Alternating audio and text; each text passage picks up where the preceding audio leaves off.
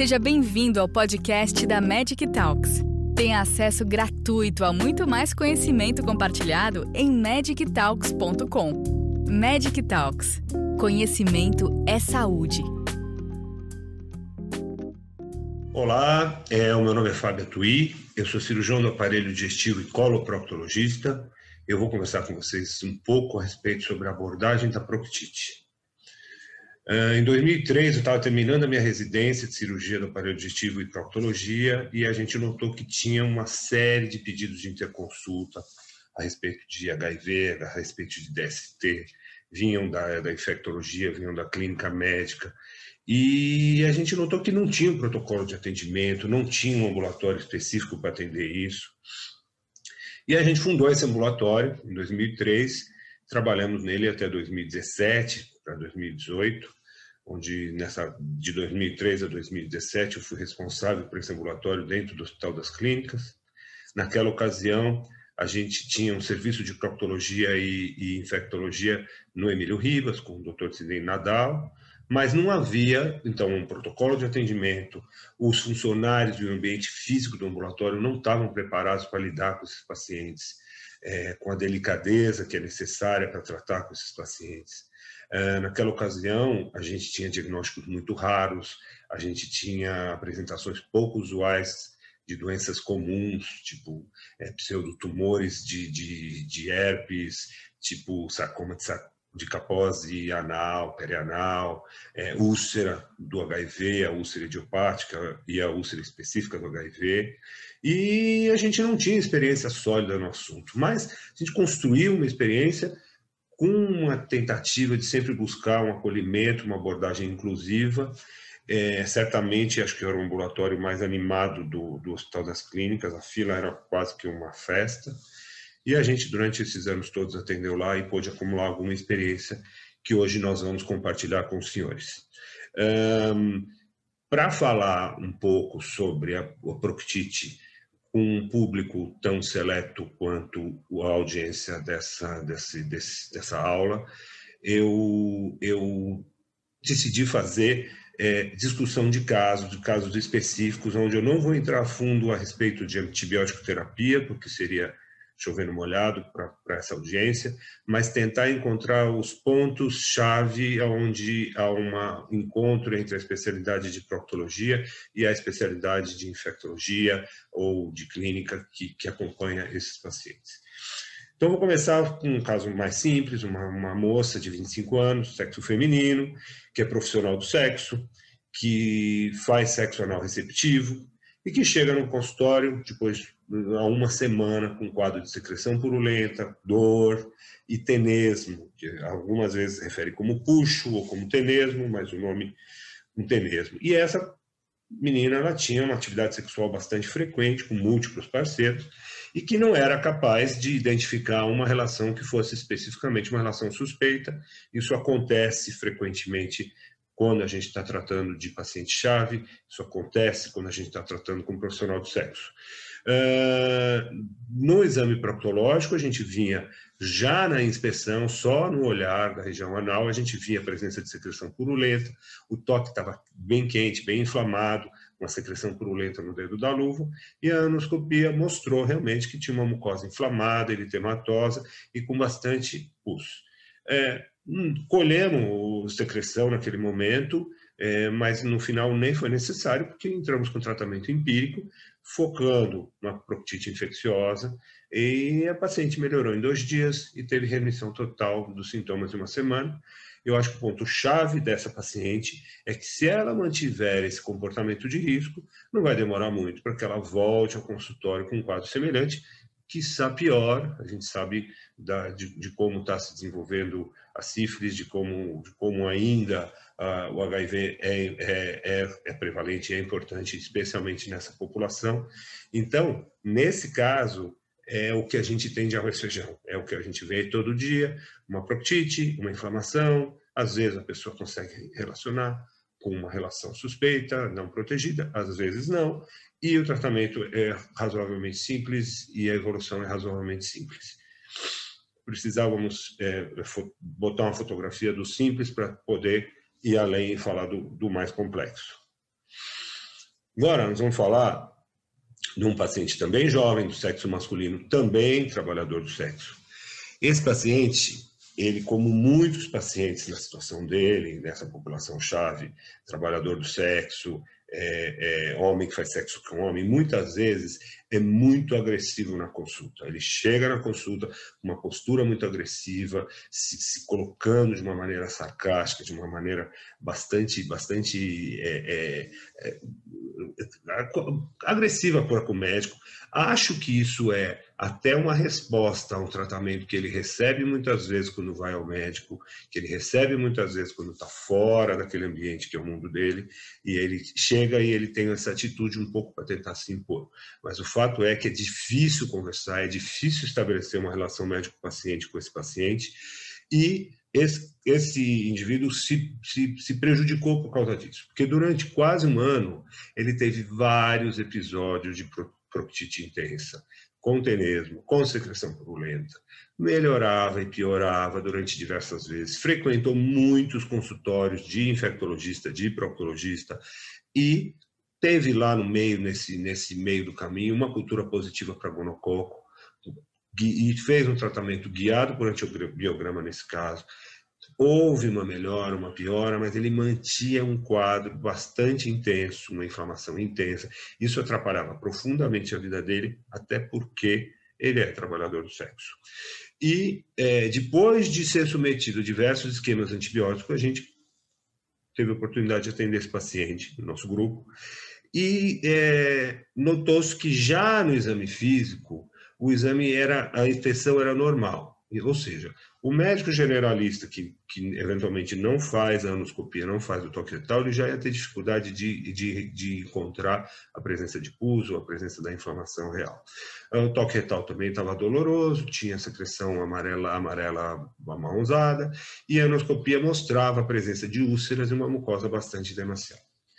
Conforme a gente conversou, a gente aprofundou a conversa com esse paciente, tentando encontrar é, nos hábitos dele ou no, no, na forma como ele praticava o sexo anal, se a gente encontrava alguma coisa que pudesse estar causando essas infecções reincidentes, reentrantes, a gente descobriu que ele fazia uma lavagem antes de, de, do sexo anal, que eles chamam de chuca, eles faziam uma chuca usando perfume. E, na verdade, ele teve, de fato, provavelmente, naquele momento que teve um antibiograma com o gonococo, ele provavelmente estava mesmo com uma proctite infecciosa, mas as crises reentrantes dele, muito provavelmente, não eram decorrentes de, de infecção. Tanto que, quando ele foi orientado a respeito de, de não fazer chuca com perfume, não fazer chuca é, é, com é, é, coisas com solvente álcool, que é o que ele fazia, é, ele melhorou completamente do quadro dele e, curiosamente, estabeleceu-se uma relação bastante é,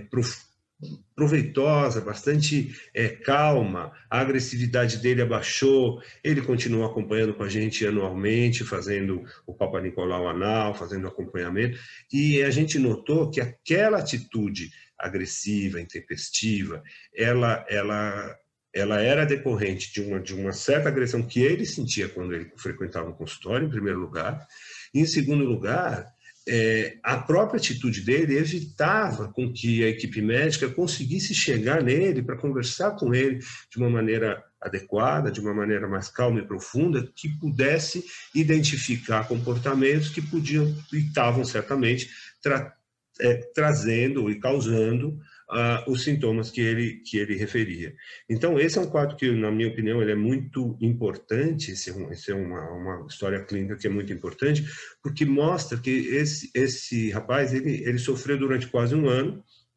intensamente, com uma coisa que foi simplesmente falar, não faça mais a lavagem com, com perfume. É, você pode usar outras formas de fazer a lavagem, com derivados com solvente, solvente em água e que vão dar igualmente o, a segurança que você precisa para fazer a sua para satisfazer o seu desejo sexual ou para ou para cumprir o que você deseja fazer. Então nesse ponto eu acho que que a conversa Eu sei que eu estou falando com, com, médicos bem formados, e, mas às vezes a gente esquece, a gente é, não, não consegue se colocar no lugar do paciente, especialmente nesses pacientes chaves, onde aquela, aquela atuação é muito importante poderia e pode estar causando os sintomas que a gente está tentando tratar, que afinal de contas é o nosso objetivo final. Uh, esse outro caso é um caso interessante, porque ele é um rapaz ao contrário, ele era um rapaz muito tímido, era um moço muito tímido, era um moço que tinha dificuldade de aceitar a sua sexualidade, ele exercia a sexualidade dele só com um profissional de sexo. Uh, muitas vezes o garoto de programa assaltava ele, batia nele, roubava o dinheiro dele porque ele era muito franzino, muito muito magrinho e ele tinha muito medo, ele tinha muita dificuldade de expressar a sua o seu comportamento, a sua sexualidade, então ele chegava no consultório de maneira oposta ao paciente anterior. Ele era muito fechado, muito tímido, e, e, e a gente teve que construir uma relação com ele, construir uma confiança com ele para conseguir ir identificando. Ele estava há três meses com um quadro que sugeria uma proctite, ele tinha secreção purulenta, ele tinha dor, ele tinha tenesmo. É, não sabia também dizer de onde poderia ter se infectado caso fosse uma proctite bacteriana. Foram colhidos nesses três meses, acho que por duas ocasiões, é, é, secreção, buscando isolar, isolar um agente, o que não foi possível, não, não se não aconteceu. Já vinha, já tinha recebido quando chegou na nossa aos nossos cuidados por duas vezes antibiótico terapia empírica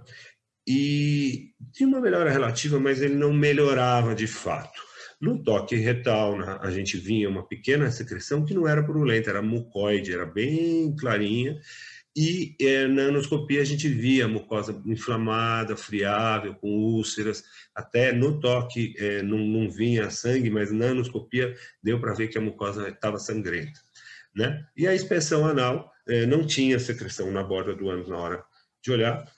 por conta dessa história, por conta da, do aspecto da mucosa, quando a gente fez a anoscopia, nós suspeitamos que pudesse ter é, uma doença inflamatória intestinal e a gente pediu uma colonoscopia que de fato mostrou úlceras e pseudopólipos que seguiam até o sigmoide, o que não é um comportamento comum para as infecções bacterianas é, é, de reto, ele subia até o sigmoide e na biópsia confirmou que ele tinha realmente, de fato, uma retocolite ulcerativa idiopática. Por que, que esse caso eu acho emblemático e eu acho importante? Porque é um caso que a suspeita clínica ela só aconteceu ele não tinha alteração do hábito intestinal. Então, a suspeita clínica só aconteceu depois que um médico especialista fez um exame, conseguiu olhar a mucosa, e o diagnóstico só se fechou, só foi confirmado depois com a colonoscopia, um exame especializado. É, retrospectivamente, conforme a gente foi conversando com ele, a gente identificou que ele tinha crises de diarreia, mas naqueles últimos três meses, onde a queixa piorou, ele não tinha alteração do hábito, intestinal. Mas num histórico mais longo, de dois, três anos antes, ele já tinha uma perda de peso, provavelmente uma perda de muco nas fezes, perda de proteína, que dava, dava inclusive esse, essa, esse tipo físico mais magrinho, mais frágil que ele tinha. Ele tratou, ficou muito bem, continuou acompanhando com a gente é, em relação à presença do HPV, em relação ao, ao, ao anal e tudo isso, e é, a, eu acho que a construção da relação médico-paciente de uma maneira profunda foi importantíssima para a gente conseguir chegar nesse diagnóstico, porque ele era um paciente que ele ia acabar como outro, pulando de médico em médico e ia acabar não fechando o diagnóstico. O próximo caso que eu separei é, é um médico, que, é um homem que faz sexo com homens, de 46 anos, é um psiquiatra, e ele veio após uma relação traumática, uma relação sexual traumática muito intensa, onde ele fez uma relação anal tipo fist fuck, que é o sexo com punho. É, tinha uma fissura anal aguda posterior bem feia, sangrante, que só de afastar a nádega, a gente conseguia ver. Não foi possível fazer o toque nesse momento, não foi feita a anoscopia, porque o paciente é, nem foi tentado, porque sabia que o paciente não ia é uma inflamação da musculatura e tinha é, edemas de fibras, das fibras musculares e uma lesão aguda parcial da musculatura, apesar de que esse paciente até o momento não apresentou incontinência, mas pode ser que no evoluir da vida dele, conforme ele envelhecer, pode acontecer ele começar a ter algum grau de incontinência, especialmente se ele continuar tendo um comportamento sexual que beira o bizarro, é, por que, que eu coloquei? Eu coloquei esse caso aqui porque eu acho que é importante a gente, é, como médico que atende pacientes é, chave, a gente ser capaz de entender e entrar no mundo deles, sem julgamento, sem tolerância, sem, sem se achar melhor ou pior. É, é claro que a nossa orientação a respeito de um, de um sexo tão violento, tão traumático, é sempre de não fazer, porque existe a grande possibilidade de ter lesões musculares que vão sendo progressivas e levar ele à incontinência, mas é, se você não estabelece uma relação, você não tem uma, uma, uma abertura para receber a história daquele paciente, ele não vai te contar ele não vai te contar e você não vai, por exemplo, saber que você tinha que fazer ultrassom anorretal. Você poderia ter só uma fissura, você ia tratar a fissura, ele ia melhorar, só que você não estaria é, descobrindo tudo o que aconteceu e não estaria propiciando que a gente pudesse dar um acompanhamento e uma proteção mais ampla, um aconselhamento onde você pode prover a saúde desse indivíduo através da compreensão, ou não, isso não quer dizer que você aceite plenamente, porque nesse caso é uma coisa que é uma agressão que causa é, é, consequências para a saúde, mas uma, uma percepção do comportamento alheio e, e com isso você construir uma relação que você pode ajudar aquele indivíduo a viver mais e viver melhor. Uh, resumindo tudo isso, quando a gente fala em populações-chave, é muito, aliás, em qualquer atendimento médico, mas especialmente em populações-chave, onde praticamente o mundo dessas pessoas não é o mesmo mundo que nós convivemos no nosso dia a dia, é, precisa se estabelecer uma relação médico-paciente bastante forte. É preciso ser acolhedor, Acolher não significa corroborar e aceitar o comportamento alheio, significa compreender o que já passou e aconselhar para o futuro. É, se você não aceita o que já passou, você perde a confiança desse indivíduo e aí você não consegue melhorar e você não consegue mudar a vida dele ou, ou, ou melhorar a saúde dele, porque ele não vai construir uma confiança com você. Então, acolher não é falar amém, não é aceitar. Acolher é você é, receber essa pessoa de, de braços abertos. Não julgar, o julgamento ele, ele pressupõe que é um degrau, pressupõe que você está acima daquela pessoa. Então, descer do pedestal, olhar para essa pessoa, essa pessoa de pessoa para pessoa, de olho no olho, aceitar o outro, não é simplesmente tolerar. Tolerar significa que eu não, que eu não gosto do que você faz, eu te tolero. Aceitar é de, fa de fato receber aquele indivíduo não ter medo de perguntar sobre o comportamento. Na medida que você pergunta com naturalidade, a resposta vem com naturalidade. E a gente viu nesses anos todos, quase 3 mil pacientes atendidos no Hospital das Clínicas e, e no consultório, que a pessoa precisa é, se sentir à vontade para falar. Na hora que ela se sente à vontade para falar, você começa a fazer diagnósticos diferentes, você começa a entender melhor o que aconteceu e aí sim você consegue impactar na vida dessas pessoas. Eu vou pedir uma licença poética para o Álvaro e para o Olavo e vou falar um, rapidamente sobre um assunto que não é proctite, mas que eu acho que eu não teria coragem de perder a oportunidade de estar falando com uma plateia sobre HIV e DST e não falar sobre a coisa que eu acho mais importante da proctologia e é, é, o HIV-DST, que é realizar esfregaço anal, anoscopia de magnificação, que é como se fosse a colposcopia do ânus, para buscar lesões displásicas, para fazer o diagnóstico precoce do câncer de ânus. Então, para mim, todo paciente que tem atividade sexual anal, seja homem, seja mulher, precisa ser examinado anualmente, porque algumas vezes você encontra lesões displásicas como essa e que com uma pequena cirurgia de pele, que é, que é pouco invasiva, você é, encontra o, o, câncer, o carcinoma espinocelular é, é, de anos é, numa forma inicial e esse paciente não tem que fazer quimioterapia, não tem que fazer radioterapia e não tem consequências mais graves futuras. Então, é, na minha opinião, é de extrema importância que o paciente que faz sexo anal seja submetido a esfregaço anal para buscar o HPV, a anoscopia de magnificação e o exame anual para buscar displasia, para evitar o câncer de ânus, que, na minha opinião, é uma doença bastante grave. Muito obrigado pela atenção de vocês. Obrigada por nos acompanhar até aqui. Gostou desse conteúdo? Compartilhe com seus colegas e continue em contato com a gente acessando magictalks.com e em nossas redes sociais para ter acesso a muito mais conteúdos como este. Nos vemos no próximo podcast da Magic Talks.